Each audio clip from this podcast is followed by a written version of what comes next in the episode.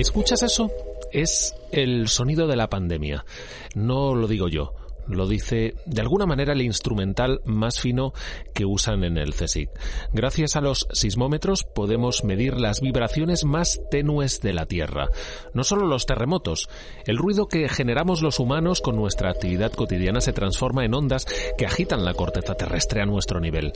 Mini terremotos antrópicos, humanos, cotidianos, por así decirlo. Pero ¿qué pasa cuando todo para? Cuando nos confinamos mientras contábamos las olas.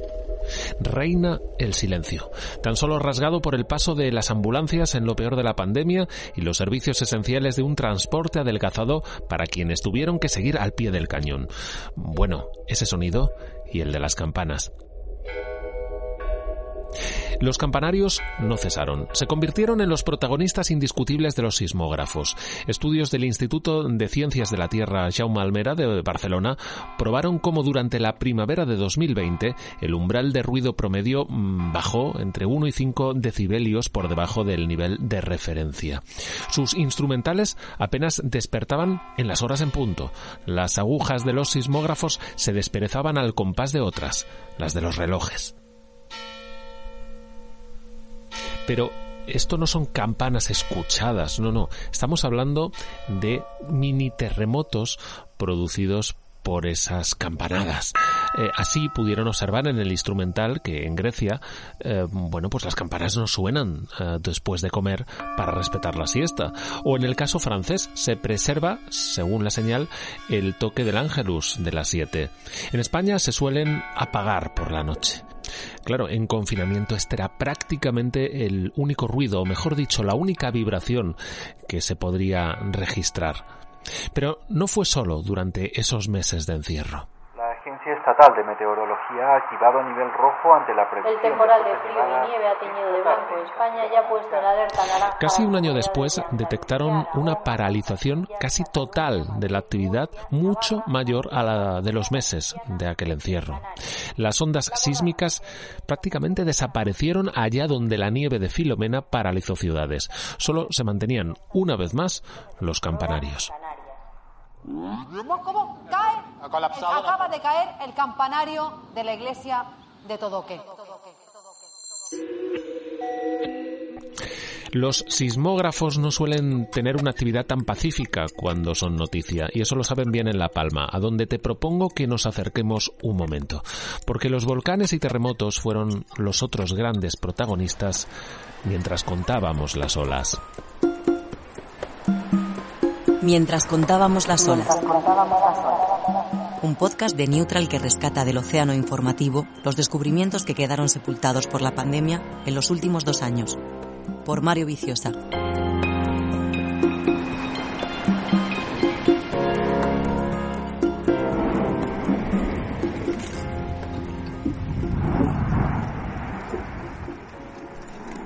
En La Palma hay un eco en la memoria, 85 días de rugido casi sin interrupción, salpicado de explosiones y el zumbido de los drones, una erupción retransmitida en directo y monitorizada por la ciencia, por tierra, por mar, por aire y con una cantidad de gente y tecnologías nuevas sin precedentes. Cada día nos ha sorprendido con algo diferente, o aparecía una nueva boca, o se derrumbaba el cono volcánico, o, había de lava. Escuchamos a Rosa María Mateos del Instituto Geológico y Minero, quien aun cuando apenas se contaba un mes del surgimiento del volcán, ya advertía que iba a ser la erupción más seguida, la más destructiva, aunque no la más mortífera, gracias a la ciencia del siglo XXI. Como bien dice, hay volcanes en el mundo mucho más potentes que esto, que este en La Palma. Por ejemplo, pongo el, caso de Islandia, ¿no? que casi siempre tiene un volcán en erupción. Pero claro, aquello es un territorio enorme, prácticamente despoblado y por lo tanto pues, los daños que, que causan las erupciones volcánicas son mínimas. Aquí tenemos un volcán pequeño a escala mundial, pero en una isla, en un territorio muy reducido y muy poblado y muy ocupado.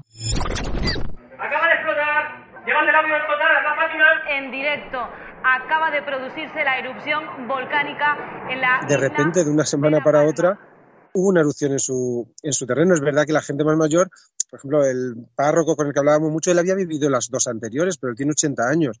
La gente de menos de 40 años, de, 50, de, no habían vivido. El Teneguía lo consideraban como algo anecdótico y encima ocurrió en una zona no poblada. Es que aquí ha salido en medio de tres, ha cruzado tres municipios.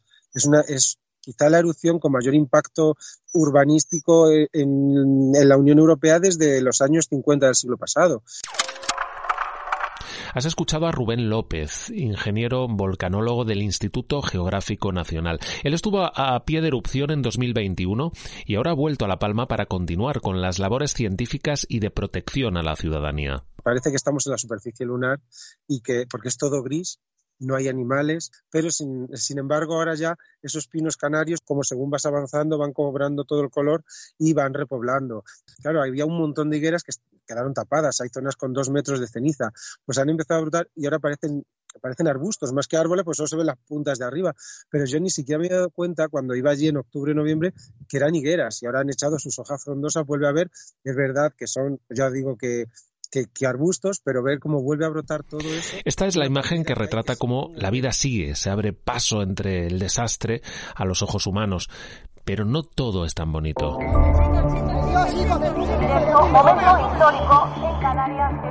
Los sismos empezaron el 11 de septiembre a 10 kilómetros y 8 días más tarde, el 19, hay zonas en la isla que siguen siendo tóxicas y mucho, de las que emanan puntualmente gases y hay que alertar a la población. Es el caso del CO2 cuando es masivo, que desplaza el oxígeno y puede hacernos caer en un letargo parecido al del monóxido de carbono y asfixiarnos. En Puerto Naos estos días, por ejemplo, han brotado como del suelo una especie de codos de tubería como los de casa, pero en color rojo brillante. Parecieran como mini de incendios de en las esquinas de las calles o tejados. Cada uno tiene una antena similar a la de tu router. En realidad son sensores que se han instalado en las últimas semanas. El IGN ha desarrollado instrumentación para monitorizar la calidad del aire en tiempo real e investigar las posibles causas de estas emanaciones.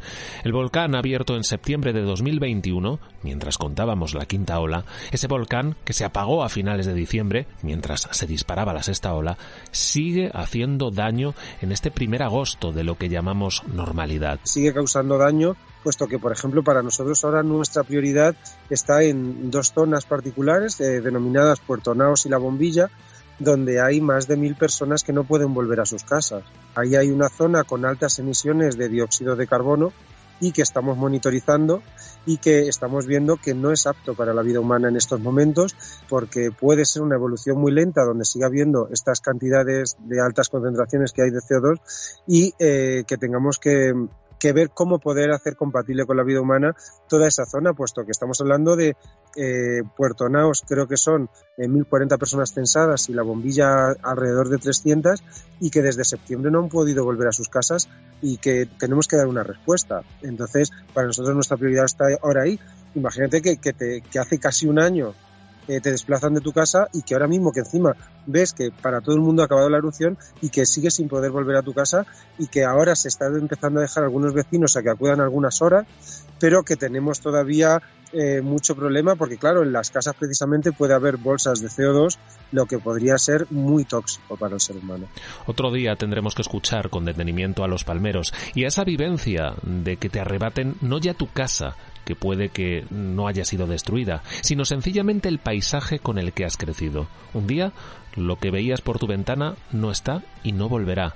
Todo es negro, aunque tenga su belleza para otros ojos. Que se lo digan a los islandeses.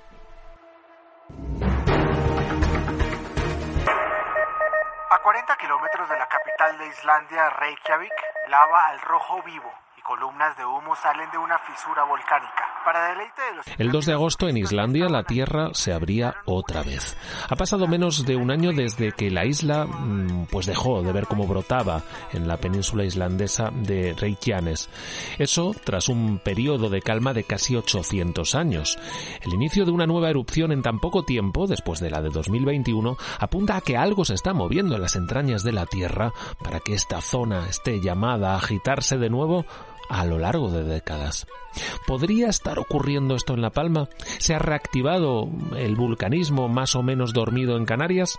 ¿Es descabellado pensar en una nueva erupción a corto y medio plazo?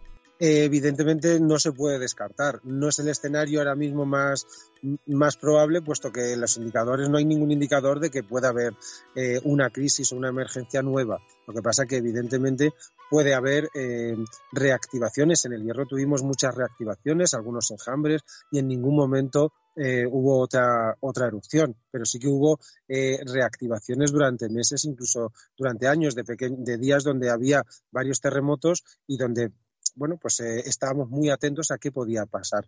En La Palma la población sí que tiene, evidentemente, esto les ha cambiado la vida a muchísima gente y que tienen mucho miedo de que se les vuelva a paralizar su vida como se paralizó durante tres meses de erupción y la poserupción que están viviendo. Vale ya, no pueden ser todo desastres. Aunque volcanes, tsunamis y terremotos se nos presentan como catástrofes y tragedias humanas, que casi siempre lo son, hay una parte de fascinación estética en las coladas de lava brillante y el viscoso desplazar de la negrura y hasta en los penachos de ceniza, a los que debemos una de las grandes obras de la literatura y del cine, y que no tiene nada que ver con los volcanes. Sí, sí. Vive. Está vivo. ¡Está vivo! Frankenstein o el moderno Prometeo se publicó el día de Año Nuevo de 1818. La novela de Mary Godwin de Shelley vivía de la fascinación de una época en la que apenas se estaba comprendiendo qué era esa energía de la electricidad. En 1818 aún se pensaba que existía un calor vital inherente a los seres vivos, algo parecido a ese calor interno de la Tierra que por aquel entonces no se terminaba de explicar. En abril de 1815, una parte del mundo se sobrecogía con la erupción del volcán Tamboro en Indonesia. Fue tal la cantidad de humo y ceniza que expulsó que quedó flotando en la atmósfera durante meses, recorriendo el planeta y opacándolo. Una sombra se apoderó del mundo y la temperatura bajó abruptamente y de forma más o menos sostenida. Sumió a Europa en la hambruna y la llenó de enfermedades y miserias, sobre todo si eras pobre. Si tenías dinero, simplemente, pues te habías quedado sin verano. Es lo que le pasó a Mary Godwin de Shelley y a su novio y a su hermanastra y al resto de su pudiente grupo de amigos, entre ellos la pareja formada por Lord Byron y el doctor John Polidori. Aquel verano frío se encerraron en una mansión en Losana y se dedicaron a contar e inventar relatos de terror, una cosa muy inglesa. Se lanzó un reto, a ver quién escribía el más aterrador, y así nació un monstruo del romanticismo, la criatura del doctor Frankenstein. Por supuesto, todo el arte europeo de la época es en buena medida deudor de aquella erupción en Indonesia, porque los atardeceres se volvieron más coloridos aquel año y los mediodías lánguidos, dejando una impronta en la pintura y desde luego en la literatura. Pero volvamos a 2022.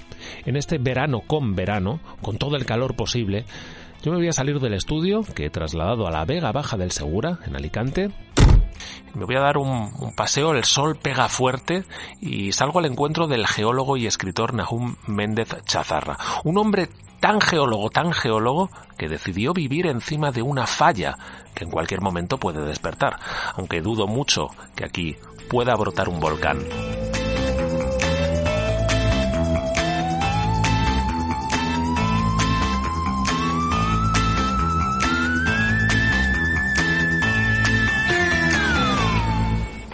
Tal? ¿Cómo estás? Muy buenas. Muy bien. Qué, qué, qué, bueno verte por aquí. Me has citado en, en medio de casi casi el campo, un descampado al pie de una carretera. ¿Qué hay de interesante en, en este corte que vemos aquí? Bueno, pues tenemos que tener en cuenta que cuando los geólogos vamos por la calle nos fijamos lo primero en cualquier cosa que, que nos pueda, donde podamos ver el sustrato rocoso. Bueno, aquí te he traído pues a ver una falla, una falla que es una fractura en la corteza de nuestro planeta que cuando se mueve, cuando hay un desplazamiento, genera un terremoto. A ver, me estás diciendo que vives junto a una, una falla, esto es como el sueño de cualquier geólogo. Pues sí, precisamente vivo junto a una de, la, de las grandes fallas de, de, nuestro país, que es la falla del, del Bajo Segura, y bueno, que es una de las responsables, entre otras cosas, probablemente del terremoto de 1829 que asoló la ciudad de Torrevieja, de Almorada y de Rojales, bueno, todo lo que es la Vega Baja del Segura, que incluso, bueno, se sintió mucho más allá de nuestras fronteras, incluso en la región de Murcia. Y me estás diciendo que toda esta gente que vive aquí, que en una urbanización de chalés, vive encima de una falla, esto no sé si nos debería dar miedo. Literalmente viven encima de una falla, pero precisamente incluso los que viven encima de, de esta falla tienen más suerte que los que vivimos un poco, un poco debajo, en lo que es la vega del río Segura, porque en las rocas maturas la energía de los terremotos, esas vibraciones se propagan mucho más rápidamente y suelen pasar mucho más, más, rápidamente cuando ocurre un terremoto, pero en la Vega muchas veces lo que ocurre es que se amplifican esas ondas sísmicas, acaban teniendo una amplitud mucho mayor y siendo mucho más destructivas. Así que esa gente, a pesar de vivir justamente encima de la falla, yo vivir tan solo unos metros eh, más mm. abajo, yo tengo mucho más peligro que ellos. Vale, me, siento más tranquilo de que me hayas citado, citado aquí, que nos podamos tomar algo. Además veo que son casas bajas, ¿no? Eso es un detalle eh, a favor, ¿no? Nos gusta en este caso. Sí, la arquitectura de, de, nuestra comarca principalmente, además sufrió un cambio muy grande a partir del terremoto de 1829 con ese proyecto reurbanizador de, de la Ramendi, ¿no? Calles mucho más anchas, eh, eh, casas mucho más bajas, no de dos alturas y con una calle muy angosta entre ellas.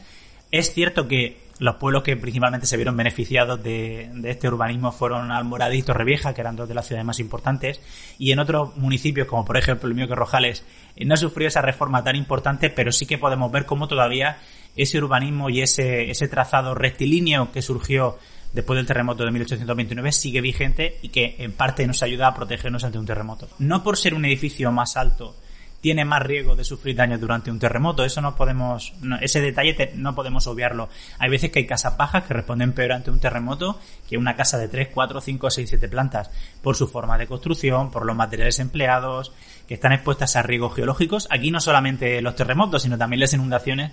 Tenemos que construir siempre con las mayores garantías porque muchísimas veces en el sitio donde más tiempo pasamos es en nuestra casa y donde probablemente tengamos más probabilidades de sufrir un terremoto.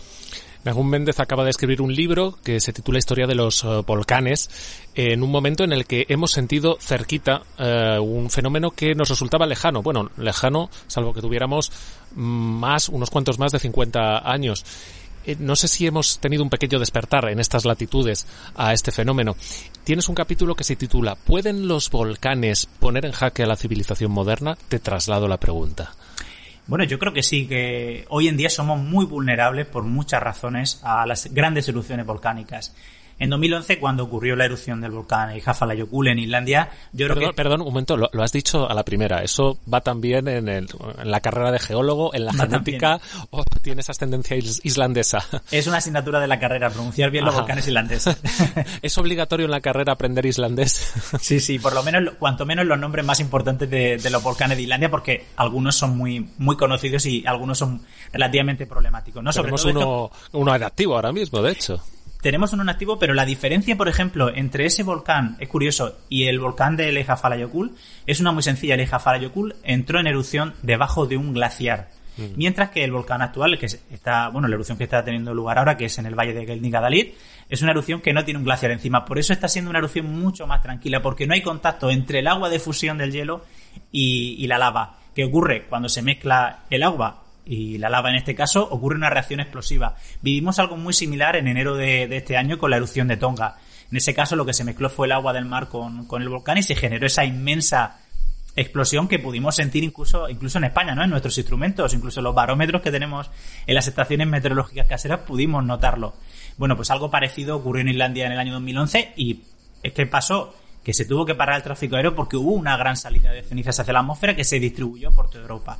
Bueno, pues eso nos tiene que hacer ver que cierto tipo de erupciones en determinado momento puede poner en jaque al tráfico aéreo, que significa ruptura en la cadena de transportes, fuera el tráfico de pasajeros, muchos problemas porque la ceniza, si se deposita en determinados lugares, pues puede afectar a la vegetación, a la producción de, determinados alimentos.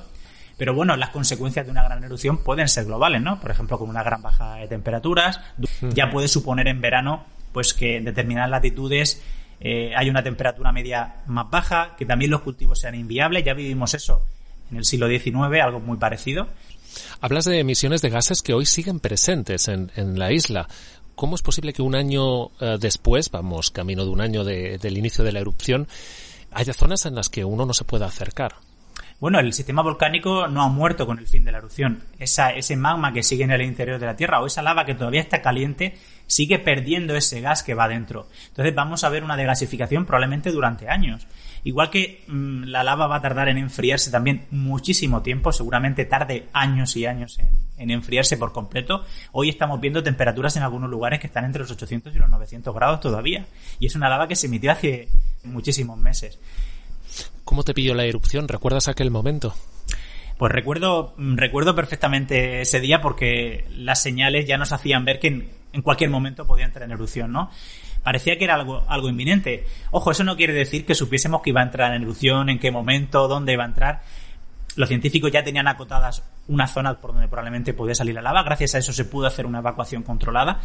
Pero el, el poner la tele, el entrar en, en, en, Twitter, ¿no? Y empezar a ver esas primeras imágenes de tele, sobre todo la de Radio Televisión Canaria, la de la gente que vivía en la isla de La Palma y que estaba viendo en primera persona cómo ocurría una erupción en su isla, ¿no? Que, y al final la erupción fue pues muy larga y afectando a un área muy grande, ¿no? Ha sido una erupción, pues para el estilo eruptivo que ha tenido, que es una erupción que podríamos decir que es una, ha sido una erupción dentro de lo que cabe relativamente tranquila, ha sido una erupción tremendamente destructiva, porque podríamos decir casi que ha sido una erupción urbana, porque yo creo lo, lo estamos viviendo sobre todo también con el tema de los incendios. No hay mucha gente a la que en el caso de una emergencia le cuesta irse de su casa, y lo entiendo, porque ¿cómo te vas a ir de tu casa en un momento eh, tan difícil, tan duro, en el que estás viendo cómo las llamas, por ejemplo, en el caso de un incendio, se están acercando a tu casa? Bueno, quieres hacer lo que puedas por salvar tus recuerdos, por salvar eso poco que todavía puedas salvar de tu vida del pasado, porque sabes que dentro de unas horas puede que no exista, ¿no?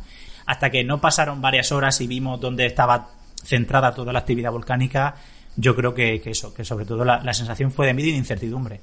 ¿Qué va a pasar con ellas? Vamos a ver, vamos a ver un fenómeno migratorio quizás hacia otras islas de estas personas que no pueden empezar de cero, sino que van a tener que empezar de cero incluso a lo mejor en otro sitio. La verdad es que cuando comparamos, yo sé, comparar desastres naturales es difícil, pero yo lo comparo a un desastre natural que tengo muy interiorizado, que son las inundaciones, porque las vivo también en primera persona.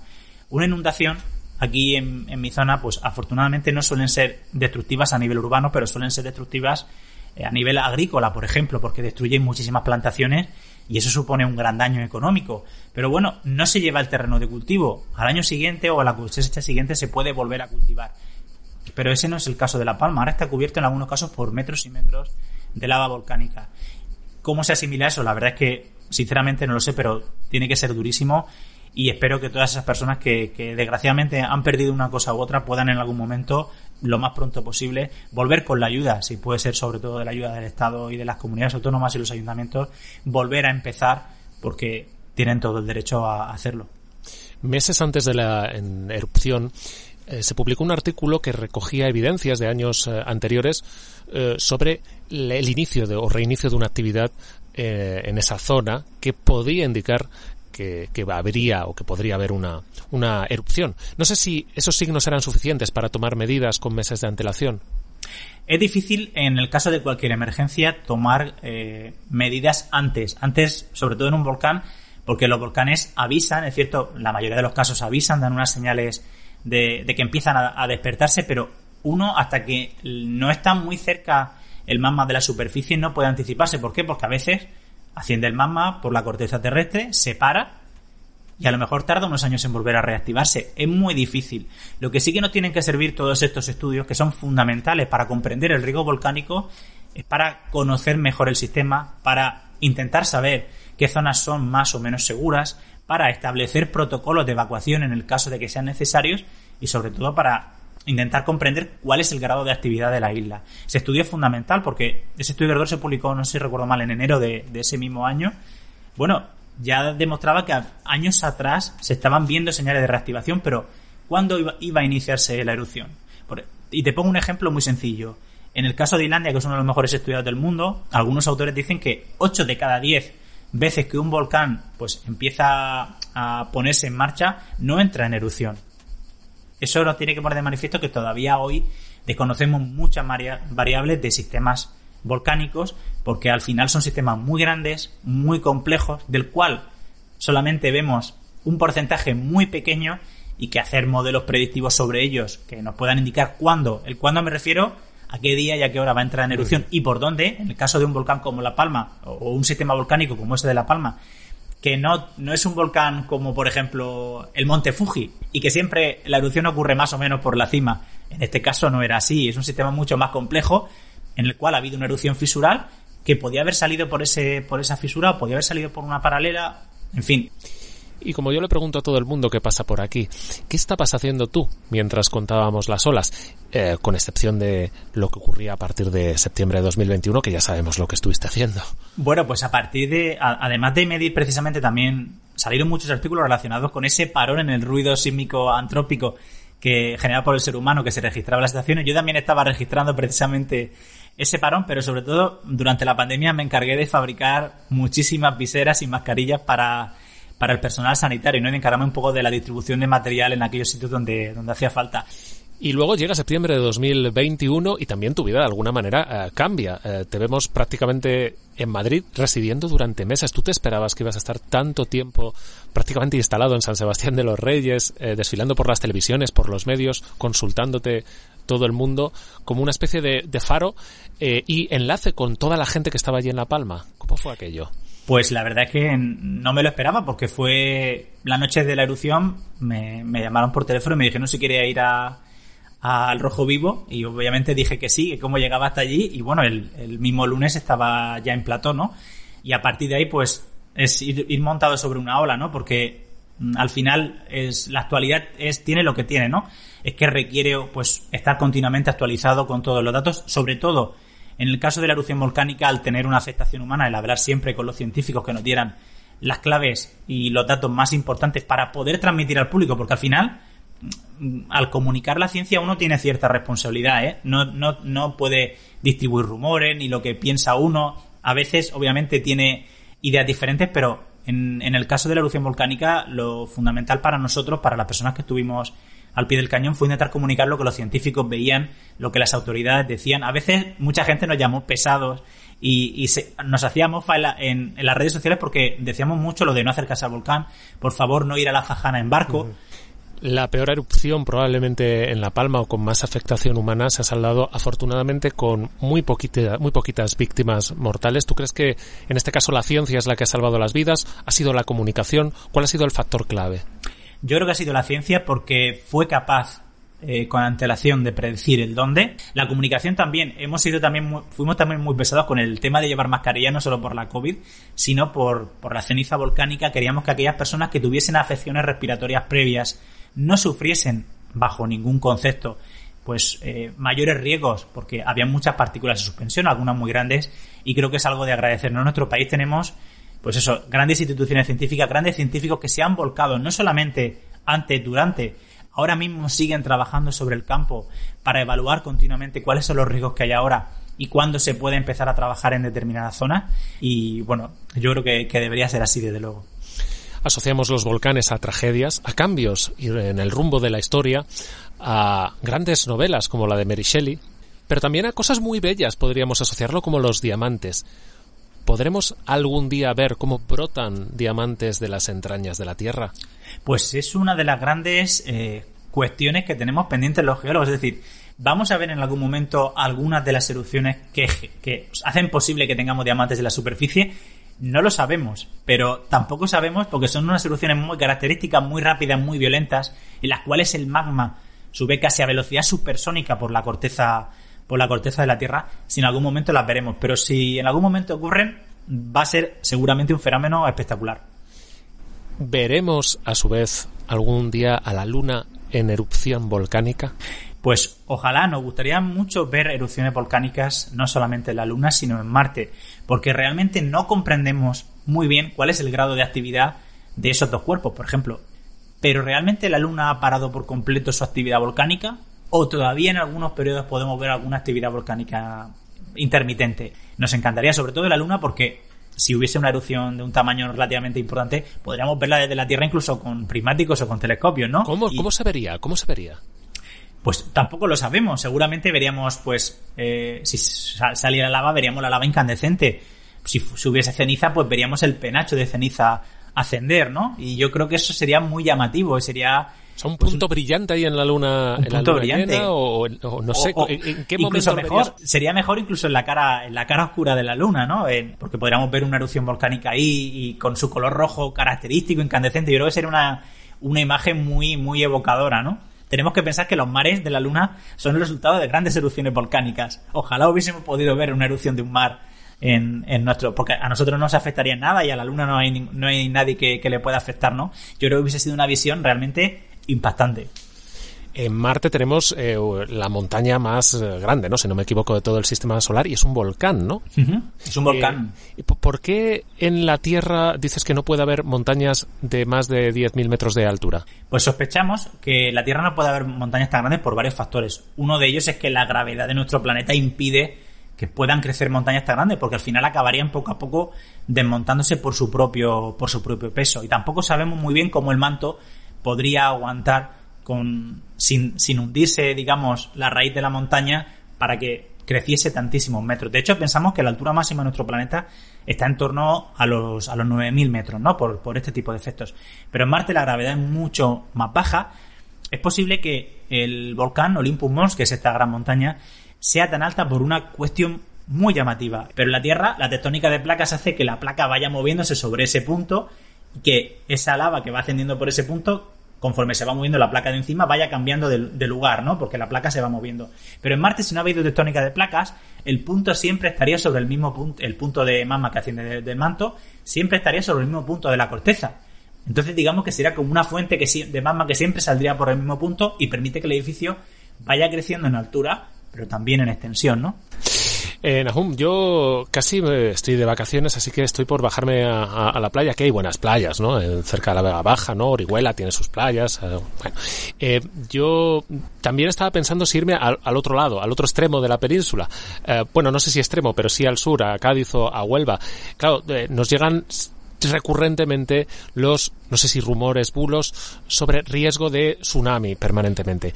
¿Estamos preparados, eh, no sé si en la zona mediterránea, pero en la zona atlántica, para un fenómeno que ya ha ocurrido, que ya ha ocurrido antes? Empezamos a estar preparados. Hace unos meses se publicó también el, un libro del Instituto Geográfico Nacional sobre tsunamis en, en nuestro país. Y es importante que seamos conscientes del riesgo, ¿no?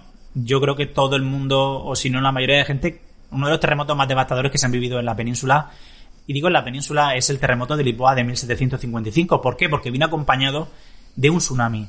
Ese tsunami que eh, se generó en el Atlántico podría volver a repetirse. Para eso hoy en día estamos empezando a poner en marcha las redes que llamamos de alerta temprana. Estas redes lo que hacen son detectar la primera llegada de ondas sísmicas, tanto por, por sismógrafos como por redes de GPS, ver cómo ha sido esa fractura en el fondo del océano y ver si mm, puede generar un tsunami, ¿no? Nosotros ya, hoy afortunadamente, podemos hacer los cálculos muy rápidamente y esos cálculos dependen de cómo se haya roto el suelo, qué diferencia de altura se haya generado, porque al final un tsunami no es como una ola de viento, ¿no? Que solamente se mueve la superficie del agua. El tsunami lo que mueve es todo el cuerpo de agua, porque es como si metemos la mano dentro de un cubo de agua que vemos cómo sube y baja el nivel, porque en realidad lo que hay es un cambio de volumen. Pero sobre todo, si ocurre un terremoto, yo siempre esto lo digo, si uno está en la playa, nota un terremoto, porque son terremotos de una magnitud importante, y ve que el agua del mar empieza muchas veces a retirarse, lo que tiene que hacer automáticamente, instintivamente, es irse a lo más alto posible, porque probablemente pueda, pueda llegar un tsunami que no lo tengamos que ver. Eh, bueno, aquí yo, me siento seguro, ¿eh? Fíjate, encima de esta falla me siento paradójicamente mucho más seguros. Vamos a seguir dándonos una vuelta por aquí, oye, ya que estamos. Naum Méndez, eh, muchas gracias por haberme acogido en esta falla hoy y me quedo con esta lectura, la historia de los volcanes. Un abrazo. Muchísimas gracias, un abrazo mientras contábamos las olas.